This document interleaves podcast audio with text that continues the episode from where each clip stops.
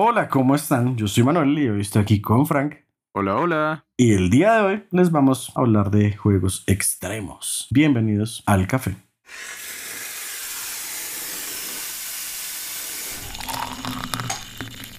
Bueno, es un tanto extraño cómo vamos a empezar hoy, porque no vamos a empezar por el tema, sino vamos a empezar por otro lado.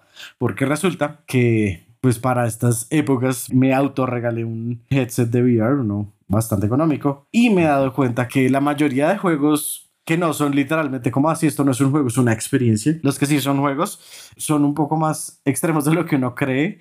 Incluso los que uno diría como son sencillitos, como teniéndolos ya en VR se siente un poco más extremo, un poco más presencial, pues toda la experiencia. O- ok, bueno, creo que la primera pregunta, y, y espero no ser el único quien la tiene acá, es ¿cómo qué tipo de juego normal se vuelve extremo? Como, Ok, digamos un juego, ¿cómo lo pongo? Como el- un juego de peleas. En términos generales, es un juego normal. Pero ya tú coger y con tus manos empezar a dar golpes enfrente y después te terminas golpeando el dedo con algún mueble. no, porque me haya pasado, claro está. Eh, imagínate cómo tú te sientes más en el papel, entonces como que le metes más fuerza a los golpes que el equivalente a empezar a apretar más duro el botón porque no sé, como que no estás como en la situación de peligro, sino estás en la situación de qué emoción, ah, es más extremo. Uh. ok, ok. Eso me recuerda, no sé si acá hayan visto ese video de, ah, creo que era de Half-Life Alyx o, ¿cómo se llama el otro? Mountain Blade o algo así, que es de un tipo que está jugando ah, algo así. El caso es que el tipo está jugando ahí, se supone que era una batalla normal y se queda como, está llegando la novia grabándolo y lo que está viendo es lleva como media hora dándole a alguno de los enemigos contra una pared con la cabeza y es como, hey. Así que para eso es el VR. ah. Creo que es el, el otro que tengo que es Blades and Sorcerers, creo que es. Creo que es ese que es como con las espadas, hay arcos, hay hachas, hay Sí. magia. Puedes agarrar a, los enemigos de los brazos, de la cabeza y demás. Me imagino que es ese. Sí, yo creo que es ese y bueno, acá saliendo un poco por la tangente, una de las razones que me gustaría jugar ese juego es por los posibles mods que existen tanto de Spider-Man como de Star Wars, que siento que Técnicamente, lo de Star Wars Es- no está en mod. no. Ok, ok, explícame. no en de mod porque es que resulta que en el juego hay, pues como dije, hay magia. Entonces hay tres poderes mágicos, uno siendo electricidad, otro fuego y otro que es como levitación o antigravedad, llamémosle. Entonces, Ah. técnicamente puedes usar uno en cada mano. Entonces, técnicamente puedes hacer a alguien levitar mientras lo electrocutas. Entonces, Star Wars. Ba- básicamente sí suena como lo mismo, solo que con pasos extra. Sí, es básicamente lo mismo con pasos extra. Aunque, bueno, siento que lo que pasa ahí de interesante es como una de las cosas que más han vendido la idea de los juegos, ¿no? Y es como, hey, por fin vas a poder hacer esas cosas que no puedes hacer en la vida real. Y con el VR, pues claramente es el sueño probar juegos, experiencias, deportes extremos sin necesidad de arriesgar la vida. O, o no sé si sea ese principales atractivos. Creo que sí, es como, es raro por- porque sí es como tener esa libertad de movimiento, porque pues claramente en un juego normal uno está más limitado a qué acciones puedo hacer con cada botón. En cambio, VR es como me muevo y me muevo. Tara, magia, es más, es más sencillo, pero es más complicado. Ok, ok, ok.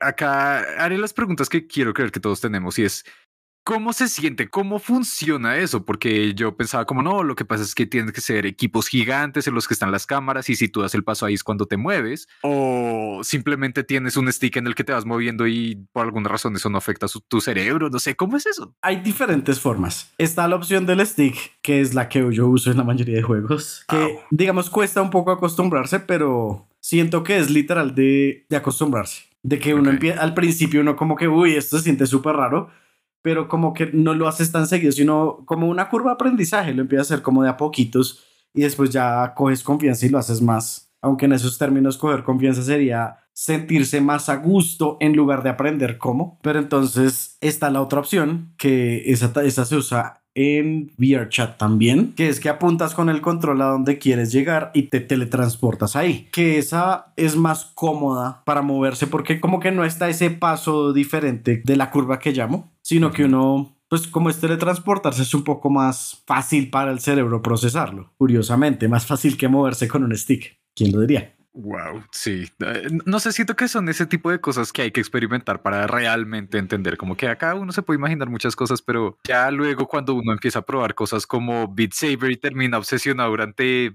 no sé ya cuánto tiempo. ¿Quién será de qué está hablando? Hmm. Pero bueno, hay un juego en especial que me ha llamado bastante la atención y no sé si ya lo hayas alcanzado a probar o lo hayas visto, que es de escalar para VR. Y es bastante famoso porque como que eh, venden esta idea de que es súper específico, como que solo usas los brazos claramente, pero pues entonces cuenta cuántos dedos tienes que poner, si te moviste, si te lanzaste con la fuerza suficiente. Digamos, hay algo súper cool del Quest 2, que es el que yo tengo, que es que los botones no solo son botones, sino que son táctiles y sienten cuando tú tienes el dedo sobre ellos. Entonces está la opción de que tengas la mano completamente abierta semicerrada o bien cerrada. Entonces, semicerrada es simplemente tocando los botones y completamente cerrada ya es presionándolos. Oh, oh, oh, Entonces, eso ayuda bastante como, como en la inmersión, de que si tú quieres como coger algo, pues lo coges simplemente tocando los botones y ya si, si es como presionando o estriparlo, es como presionas los botones. Ok, eso me hace entender aún más porque han surgido tantos videos de gente, sobre todo gente mayor, jugando VR y terminan como cayéndose porque como que ya están tan metidos en la idea de que eso es real que es como, ah, no, estoy asomándome por una ventana y por eso me fui de frente. Es como, ¿qué? Desde lejos pareciera que no tiene sentido. Tiene todo el sentido. Mira que como los demos que descargué, tenía la opción de escalar pues una pared chiquita, no es como el juego de escalar como tal. Es una pared chiquita de tu 3, 4 metros. Y uno empieza a escalarla normal, pero uno mira abajo y no es como, uy, me voy a caer, pero uno sabe que no se va a caer, uno simplemente como que siente la sensación de que uno se puede caer. Y claramente cuando te sueltas o incluso cuando saltas, alcanzas a tener o sea, el cerebro literal te está diciendo estás cayendo, pero el resto de sentidos es como, no, güey, no estás cayendo, estás quieto. No, sé cómo sentirme con eso porque yo soy de esos jugadores que prefiere cuando tiene juegos de mundo abierto o que por alguna razón hay un área en la que uno pueda lanzarse desde muy alto, lo hace y siento aún así jugándolo muy normal, como que ah, se siente esa ansiedad, como esa cosa en los pulmones, no sé. Ahora en día debe ser wow. Es más, pero literal, o sea, creo que lo que uno tiene que tener muy en cuenta es justo antes de hacer, digamos, ese salto alto. Ajá tener en cuenta estoy en VR. O sea, eh, sticker enfrente de la cabeza, en, tatuado en el cerebro, estoy en VR. Entonces, para que puedas saltar y detener la reacción, de, la reacción natural de tu cuerpo. Porque claramente va a pasar lo del video que todos hemos visto en YouTube del men que le están mostrando como Roller Coaster Simulator y está en la montaña rusa del man como que lo tocan y se cree que se va a caer y se cae y jala los cables, el televisor y demás. Sí. Entonces sí, es como, o sea, súper inmersivo, pero hay que tener siempre en cuenta que uno está en VR. Uno le puede pegar a las cosas de su casa, a la gente de su casa y uno se puede incluso caer si uno no está pensando en que está en un piso sólido. Ok, entonces cada tanto hay que hacer chequeos de realidad. Curioso. Un poco distópico. Wow. Pero igual muy divertido.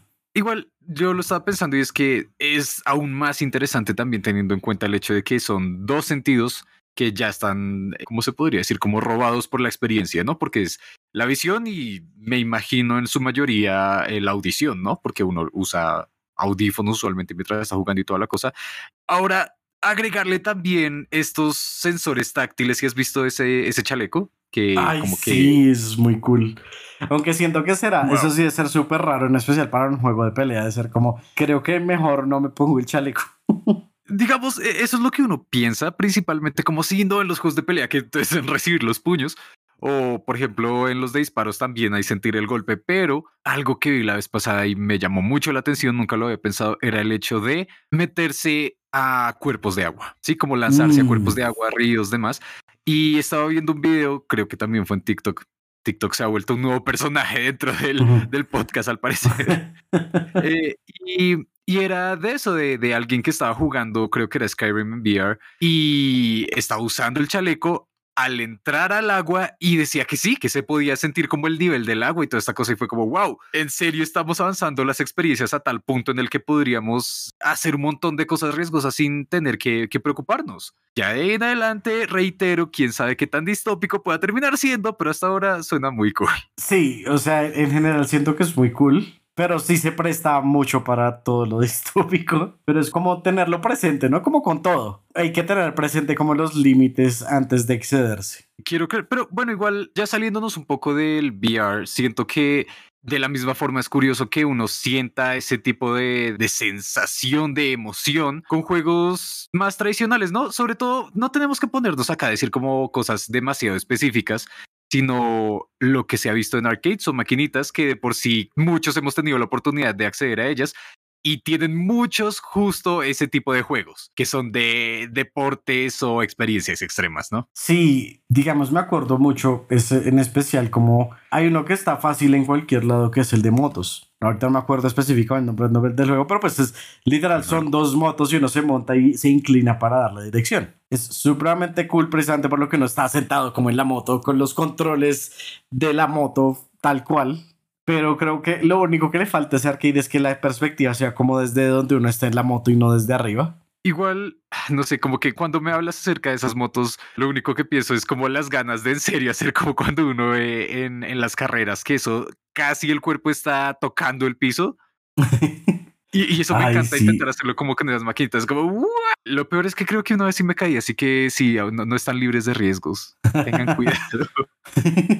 Ay, Dios. Pero sí, digamos que ah, es muy cool tener como la perspectiva corporal, llamémosle como la sensación física o como lo pongo, de, de poder coger donde uno está. Y, y pues sí ayuda muchísimo a la inmersión, a pesar de que literal esa vaina tenía como tres, cuatro pistas nada más. Pues es que igual son cosas de las que uno no está acostumbrado, o al menos en lo usual uno no está acostumbrado a carreras profesionales de motos y podríamos meternos también con otras que son las cuatrimotos, que sobre todo esos escenarios son aún mucho más extremos. No, no, creo que la palabra no es extremo, es exagerados, bizarros. Si las has visto, no sé si recuerdas de cuál estoy hablando, mano. De cuatrimotos nunca los vi, tristemente. Son, geniales. Y lo que más detesto de eso es que en verdad son muy cool, pero nunca he terminado de entender en realidad cómo es que funcionaba las reglas para poder seguir jugando. Porque yo era como, wow, sí, llegué de primero, pero al parecer no tenía suficiente tiempo, así que nada, hay que pagar más. Y es como, no,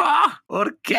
De pronto lo diseñaron para que llegaras fácil de primero, pero que no ganaras una carrera. Así son, por eso es que uno termina comprando sus propias consolas. ¿Ven? Esta es una de las cuantas razones. Aunque no sé, ¿qué otro recuerdas así que sea como interesante? Me acuerdo mucho uno que vi solo una vez y quise tanto volver a jugarlo, pero nunca lo volví a encontrar, ni siquiera volviendo al mismo sitio donde lo encontré, que fue el de SSX, que es el de, el de snowboard, no snowboard, sino el otro, el de los dos skates, ¿cómo es que es? Esquí, el de esquí. súper, súper cool porque era, pues era una máquina gigantesca, claramente.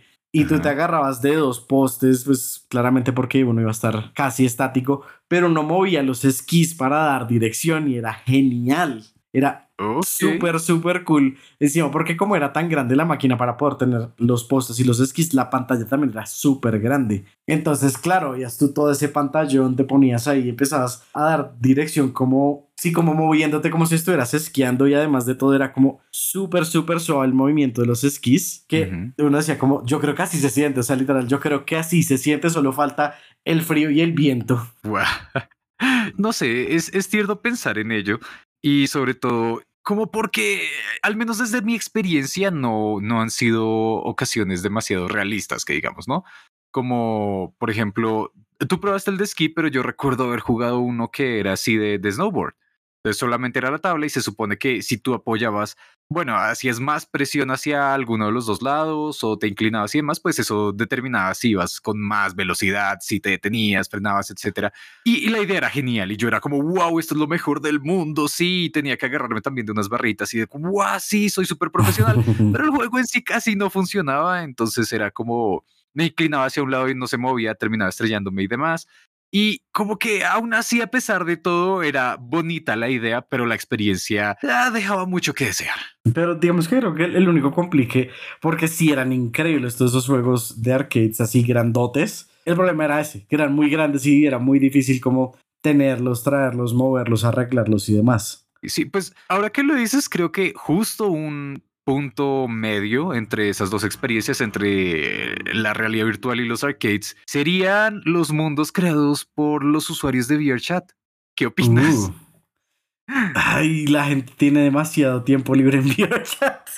Me sorprende gente demasiado espectacular para crear tantas cosas. Sí, ah, sabiendo cuánto se demora creando uno algo uno es como, como miércoles crearon todo esto así, como solo porque sí. O sea, literal, como así ah, me voy a poner a hacer un escenario en VRChat de una ciudad destruida. Porque eh, hace como una semana me puse a entrar a, un escenario que era así. Literal, solamente fui a buscar una skin y la ciudad y me empecé, y empecé a explorarla y todo. Yo como, como están haciendo toda esta ciudad vuelta a nada solo para unos skins que también hicieron ellos. Es como que tanto tiempo libre tienen.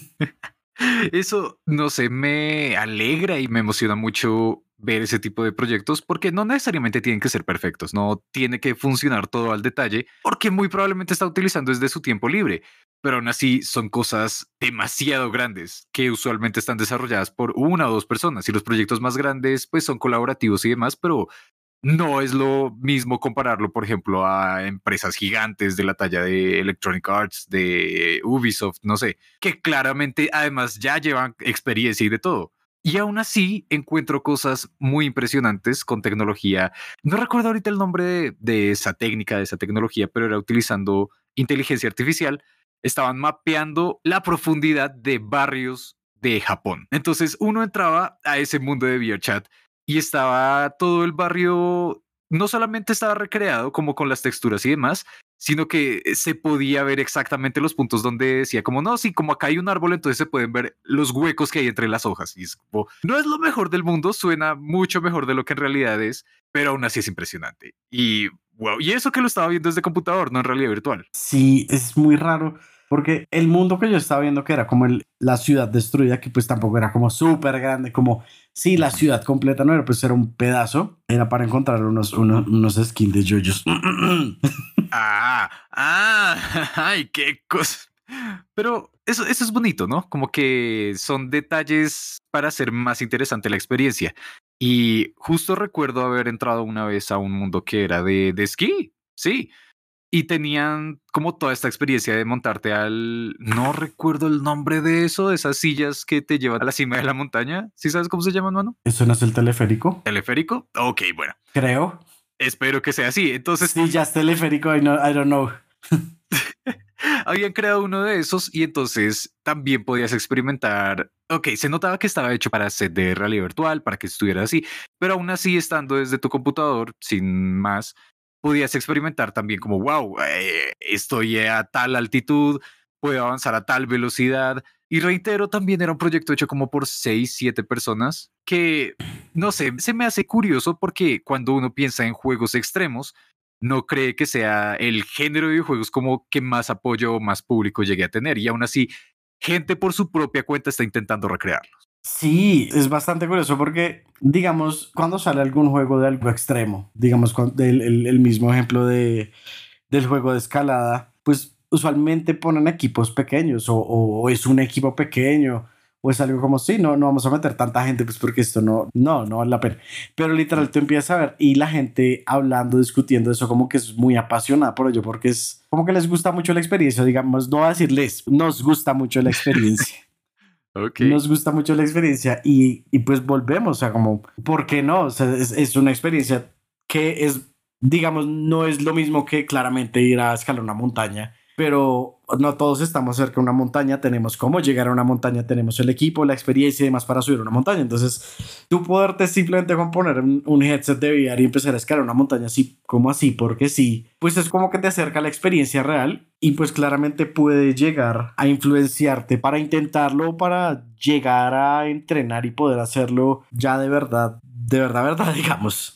Ok, ok, ok. Siento que sé más o menos por dónde vas. Y eh, también creo que es una experiencia que hemos tenido muchas de las personas que jugamos videojuegos, ¿no? Que es como, o no solamente videojuegos, también viendo películas, hay veces en las que uno está como, ok, yo podría hacer eso. Yo entiendo como que una parte desde adentro dice, entiendo cómo funcionan esos movimientos, yo lo podría intentar. Quién sabe si mi cuerpo me ve, pero entiendo qué es lo que está sucediendo. Ya, ya el asunto de hacer ejercicio y demás se puede pasar a un segundo plano, pero podría ser. Y siento que justo en el caso de los juegos de deportes extremos, es posiblemente uno de los que más se siente porque es algo que es posible, ¿no? Como que no todos vamos a intentar recrear todas las cosas que vemos en Uncharted, ¿no? Como, ah, sí, vamos a sobrevivir claramente de la caída de un avión con tres toneladas de equipaje, sí, muy normal. Pero al menos en los deportes extremos, dice, ok, al menos hay gente en la vida real que lo suele hacer y no todos tienen que ser, tal vez no sea la palabra, pero tan exagerados, tan difíciles de conseguir como snowboard o como esquí o como todos estos, ¿no? Hay, hay unas opciones más cercanas a nosotros, ¿verdad, mano? Cierto halcón, ¿cierto? sí, aceptemos lo que acepta que esta es una oportunidad para hablar acerca de Tony Hawk porque se lo merece. Sí, hola Tony Hawk, espero algún día escuches esto. Creo que no, no va a pasar.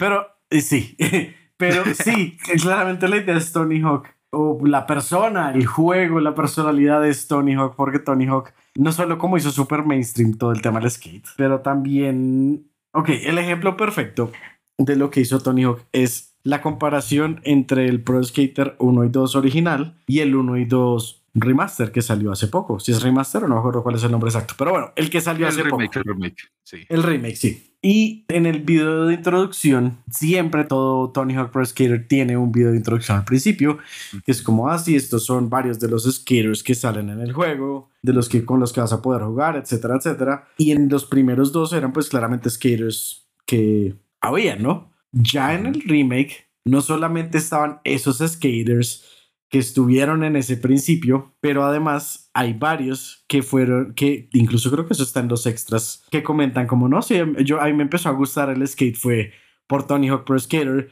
y ahora no solo soy skater profesional, pero aparezco en Tony Hawk Pro Skater, o sea, el círculo está completo. Eso es algo muy tierno y que además me emociona porque es una cadena de cosas que no tenían por qué suceder, a mi parecer, ¿no? Como porque para cuando surgieron los juegos de Tony Hawk Pro Skater, Tony Hawk no era en realidad el mejor skater del mundo. Simplemente una cosa llevó a la otra, él estuvo participando con sus amigos, no recuerdo bien si él es de California o más arriba.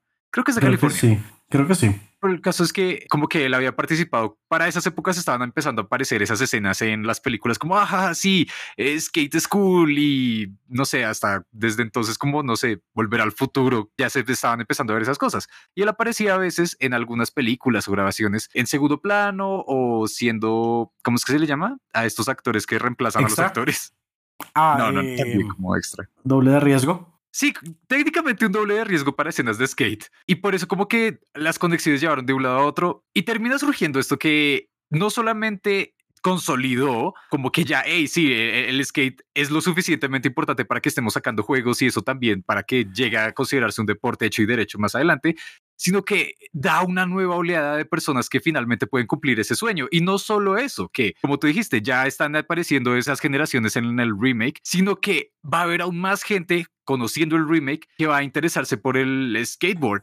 Y no solo eso, que ahora también es un deporte olímpico. Es, es, impresionante. Sí, justo eso estaba pensando. Que Tony como que no diría que él solo, pero como que logró empujar y ayudar a empujar todo para que no solo fuera un juego, no solo se considerara como algo como más mainstream, pero que se, ya sea un deporte olímpico y encima lo hayan invitado a él y todo es como, wow, me encanta. Es genial. Y ah, como que yo no sé si tú eh, alcanzaste a ver esas presentaciones, esas competencias de las Olimpiadas, pero cuando las estaba viendo, justo eso podía sentir como, wow, estas personas lo están haciendo, siento que yo también lo puedo hacer. Y bueno, las que yo vi justo fue como las competencias femeninas, si no estoy mal, y eran, y eran niñas, eran como alrededor de los 12 años y ya estaban participando en una competencia mundial. Si no estoy mal, la que ganó ahora tenía como 14, ¿no? Sí, y, y, además una de ellas era amiga de Tony Hawk porque pues a redes sociales y demás, pero es muy bonito ver que todo se conecta y por el otro lado es como, hey, esto es para todas las edades porque Tony Hawk ahorita cuántos años tiene y sigue haciendo todo esto y se inventa nuevos trucos, creo. ¿Cuántos años? Deben ser como 52, 53. Yo iba a decir 40, pero sí ya tener 50 y algo. Oh my God. y es como, hey, y aún así uno puede seguirlo intentando o si nunca lo ha practicado, bueno, en intentarlo. eh, Y es, ah, no sé, me emociona como se pueden dar cuenta en mis intentos por hablar y muy fallidos que han salido. me emociona mucho esa idea. Lo que se me hace más bien bastante gracioso es que, bueno, regresando a la época del Play 1, Tony Hawk no fue el único que aparecía como el nombre principal en, en estos juegos de deportes extremos. Pero tristemente creo que es el más famoso porque hay uno que recuerdo mucho. Hay muchos juegos que fue como así, ya que Sí, supongo que fue como ya que Tony Hawk salió también en el nombre del juego, pongamos el nombre de alguien más porque hay mucha gente muy buena en su deporte. sí, y pues uno que recuerdo y nunca lo jugué, como creo que una vez probé un demo, era Dave Mira, DMX. Porque, ajá, también las bicicletas se merecen participar.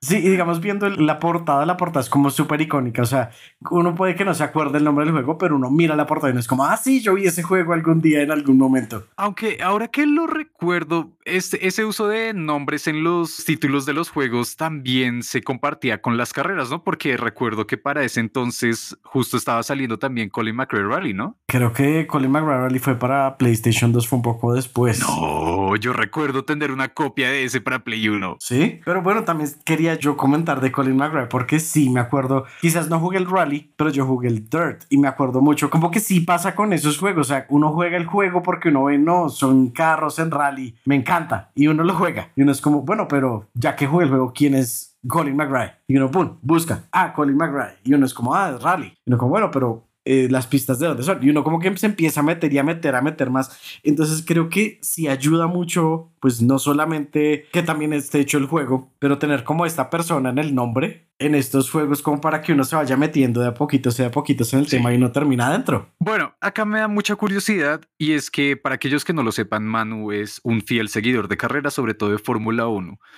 ¿Eso empezó fue por esto? ¿Por, por estos juegos? A ver, cuéntanos la historia, ¿cómo fue? ¿Qué, ¿Cómo se conectan? Para Fórmula 1 no. En carros Ok. en general, creo que Ajá. siempre ha habido como un- una parte que entra y sale, entra y sale. Entonces, como en general me gustan los carros, me acuerdo que tenía en la época donde no podía conseguir por ningún lado un juego original de Play 1, yo tenía pues juegos chivados porque no se conseguía más que iba a hacer. Y había uno que eran tres juegos en uno y me acuerdo que solo uno funcionaba. Casualmente eso era Need for Speed, no me acuerdo cuál era.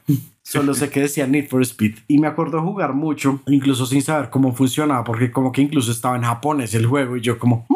Entonces lo poco que podía hacer era correr un par de veces y cambiar de carro en cada vez que jugaba. Eso era todo. Entonces después fue como, bueno, chévere. Después cuando llegó ya el Play 2, ahí fue cuando fue como, oh, mira, el, el Gran Turismo 4. Y Wow. el que sabe de Gran Turismo 4 sabe que eso fue como el juego de carreras. Literalmente, wow.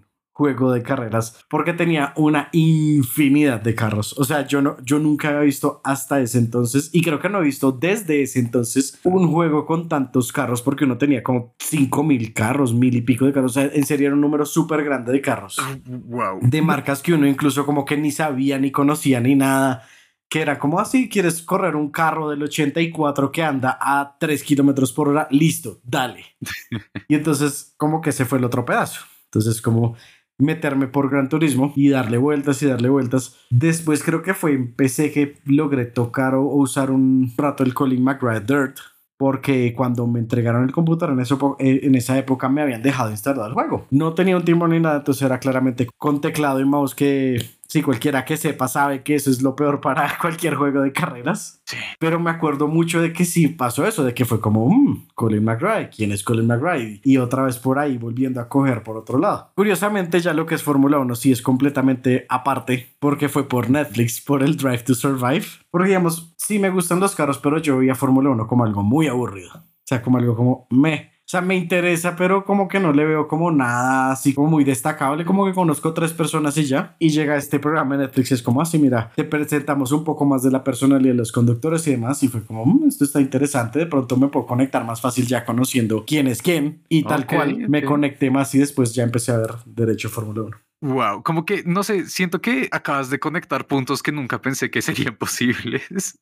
Porque, digamos, mi experiencia con los juegos de carreras ha sido bastante particular. Aunque tal vez muchos se puedan identificar, digamos, recuerdo haber jugado Gran Turismo 3, 2 en el Play 1. Porque pues mi papá fue como, wow, sí, Gran Turismo y dicen que es lo mejor que existe en el mundo, wow, sí, aprende de carros. Él no sabe de carros, yo tampoco, así que creo que no hay mucho punto de partida. pero como que jugué esas cosas, luego más adelante jugué Need for Speed, pero pues me gustaba Hot Pursuit, porque ajá, era policías y ladrones, pero con carros, y era genial para su época. Y también en eso salió NASCAR Rumble, que era pues NASCAR, cool, sí, en ese entonces creo que también estaban famosos ciertos corredores latinos y toda esta cosa, pero era con poderes, era NASCAR, pero con poderes y podías lanzar cosas, ¡buah! Y como que eso fue lo que me llamó la atención en ese entonces, como que nunca me terminó de convencer la experiencia de los simuladores, de los que sean como así demasiado serios, solamente dar vueltas, sino hasta más adelante, ya para el, como la generación del Xbox 360 con cosas como, ¿cómo es que se llama este? Gotham City Racing Project o algo así, Gotham Project Racing. Sí, creo que era Gotham Project Racing, que se venía casi en todos los 360s. Y ahí fue cuando empecé a decir, ok, se siente cool que un carro haga lo que tú dices. Pero pues, para aquellos que han escuchado el resto de episodios, lo abandoné y lo retomé ahorita recientemente con Forza Horizon. Te quiero mucho, Forza Horizon. digamos, también acordándome cosas raras como de todo ese viaje, de ese camino. Es como, me acuerdo mucho que en algún momento jugando Gran Turismo, yo tenía un carro que usaba mucho, ahorita no me acuerdo cuál era, y lo usaba mucho y lo usaba mucho porque me iba súper bien con ese carro. Y de un momento a otro como que perdió potencia yo, porque estoy perdiendo, este carro me iba súper bien en esta carrera, en esta pista, con estos otros competidores, porque no funciona. Y no funcionaba y incluso no, se dañó. Y apagaba el, play y lo volví a prender. Y yo, mmm, tan raro, sigue, sigue así. Lo que me vine a enterar es que había una opción dentro del juego que te permitía cambiarle el aceite al carro. Y si el carro estaba pasado, el cambio de aceite perdía la potencia. Entonces es como no esperé de ninguna forma que fueran a poner algo así en un juego de carreras, como no, te, no olvides cambiar el aceite de tu carro. Pero sí, ahí estaba. Y creo que sigue estando ahí en todos los Gran Turismo. Después de cierto kilometraje hay que cambiar el aceite al carro, como en la vida real. Eso es tenerle mucho cariño a los carros. como no lo veía necesario, pero wow. Súper raro. Eh, siento que es el equivalente a, por ejemplo, desde mi perspectiva, ¿no? Como cuando uno juega un título de Marvel o de DC Comics o lo que sea, así como basado en superhéroes, que es como, wow, sí hay este detalle que se conectó con tal cómic. Siento que ese es el, el equivalente con los carros, como, sí, si te das cuenta, puedes ver que aparece tal testigo activado cuando no existe tal cosa cuando abriste el carro. Y es como, ¿qué? ok.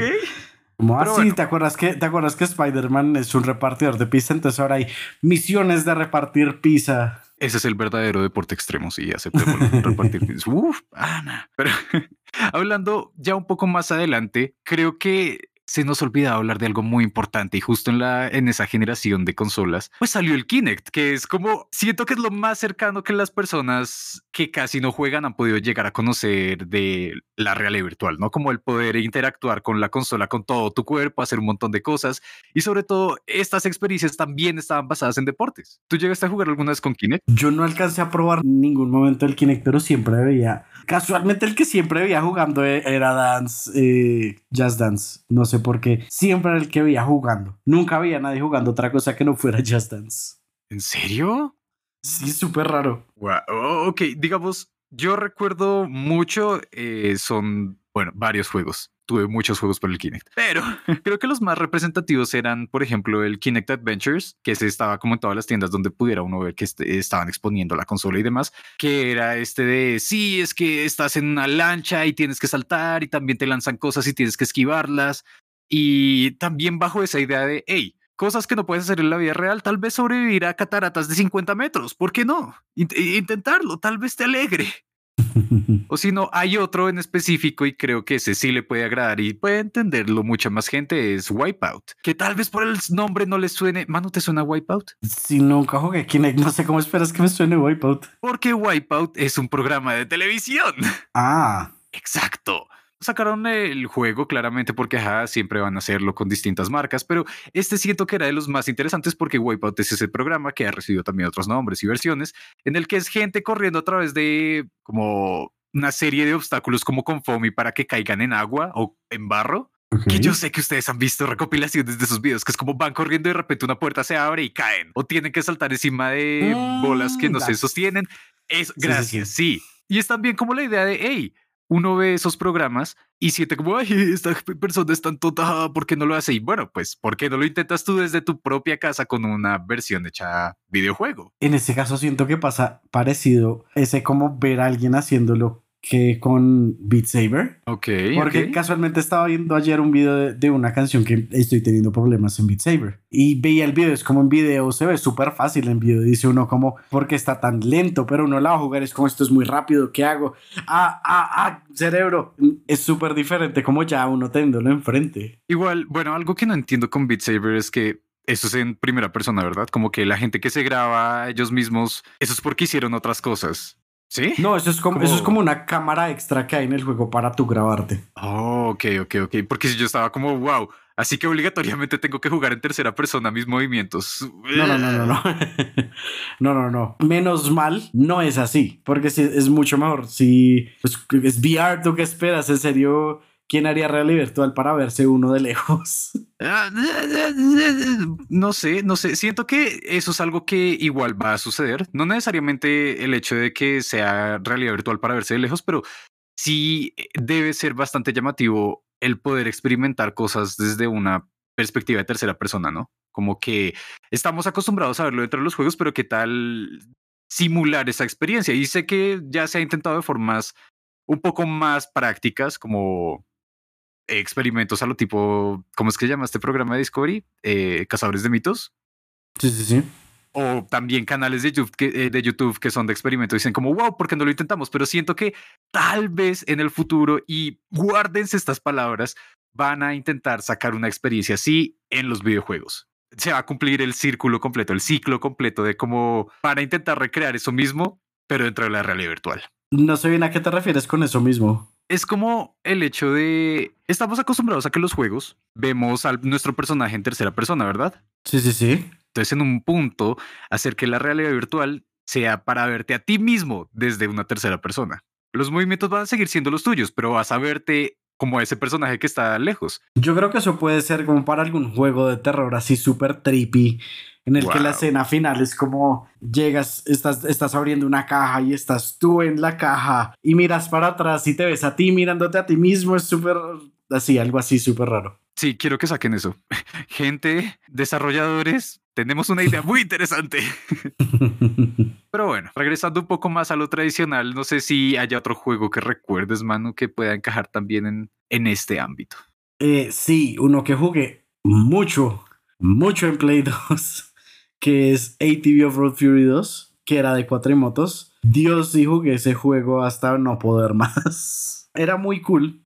Porque no solamente como que, digamos que en esa misma onda de como uno entrar al mundo de, algo que no conoce, aparecían marcas de cuatrimotos, aparecía como estilos de cuatrimotos y más o menos en la descripción como que uno le ayudaba a decir como, así ah, es que esta es así por esto y esto, esta es así por esto y esto, entonces esta es más liviana y ayuda más a tal y tal. Entonces como que uno empezaba a entender más o menos cómo funcionaba ese tema y pues ya tener la opción de comprarlas y que realmente fueran diferentes en las pistas o en el mundo abierto era como, ok, estoy aprendiendo más de, de esto, simplemente por jugar y pasarla bien, sino aprendo, curiosamente. Ok, bueno, es curioso, sí, que hayan tantas distintas perspectivas y razones para jugar este género de videojuegos, ¿no? Porque siento que todos pensamos en este género, como ya les dijimos, les estábamos diciendo, que es esta idea de, bueno, cumplir cosas que no podemos hacer en la vida real. Así como, wow, sí, correr, hacer estas cosas.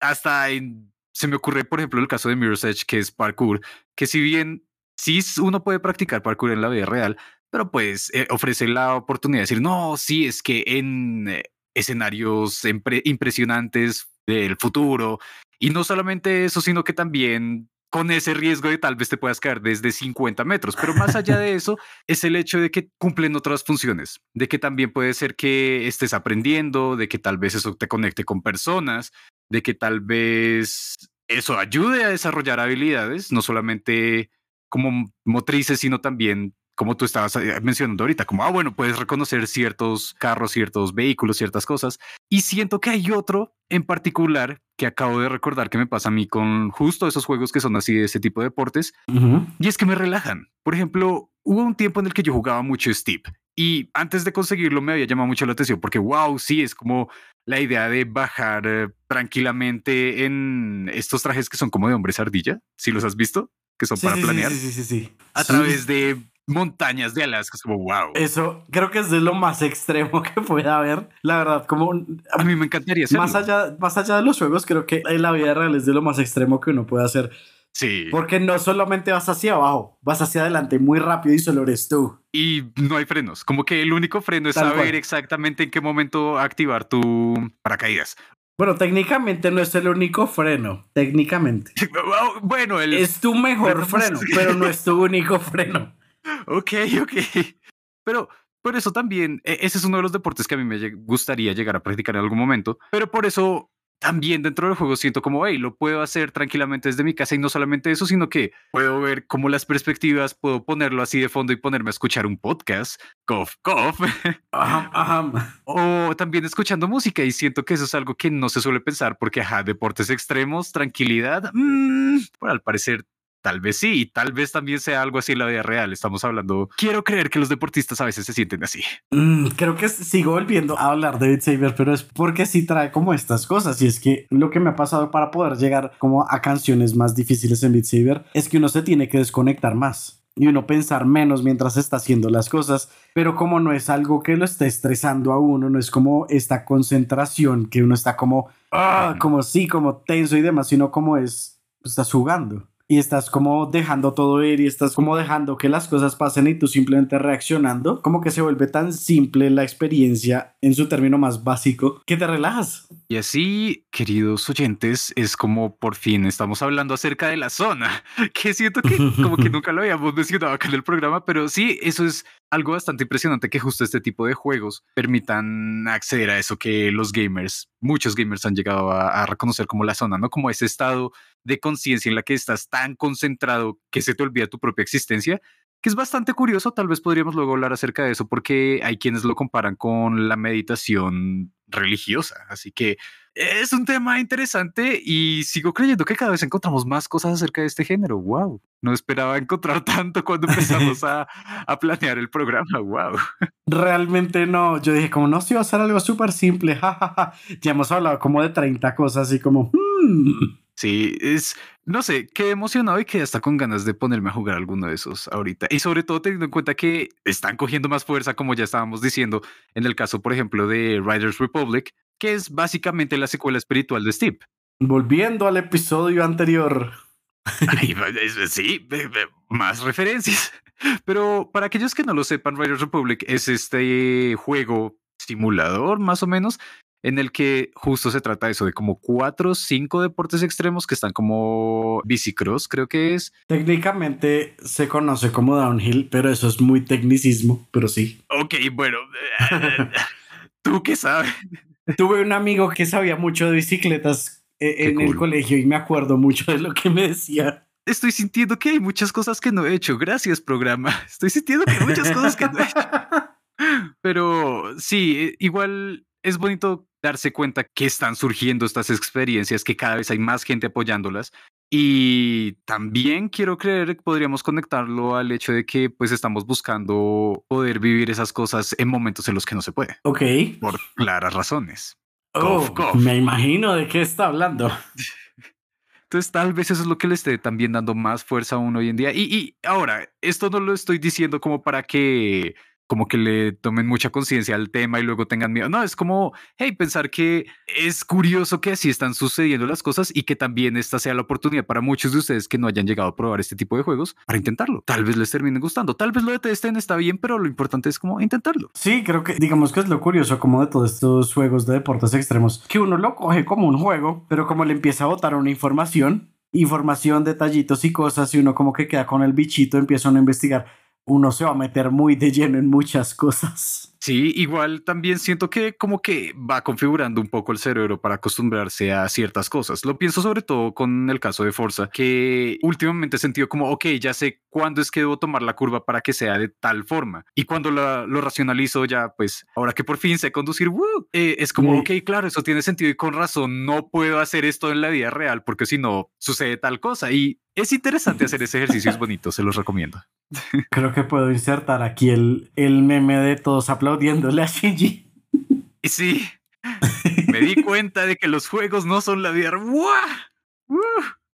No, pero ah. e, es, bonito, es bonito, créanme. Sí, y, y, pues así como muchas veces nos damos cuenta de cosas a través de los juegos que podemos implementar en la vida real, nos damos cuenta que ya se nos acabó el tiempo. Entonces, una vez más, y como todas las veces, les quiero dar las gracias por escucharnos y estar aquí las veces que estén. Así no estén todos los episodios, así vengan solo a este, así sea el segundo, sea el primero, sea el tercero. Gracias por estar aquí, gracias por darnos su tiempo y escucharnos. Esperamos que la pasen muy bien. Ya saben dónde encontrarnos, tanto en Instagram como en TikTok, como, en, como Café en 16B. Y ya saben, sigan jugando. Hasta una próxima.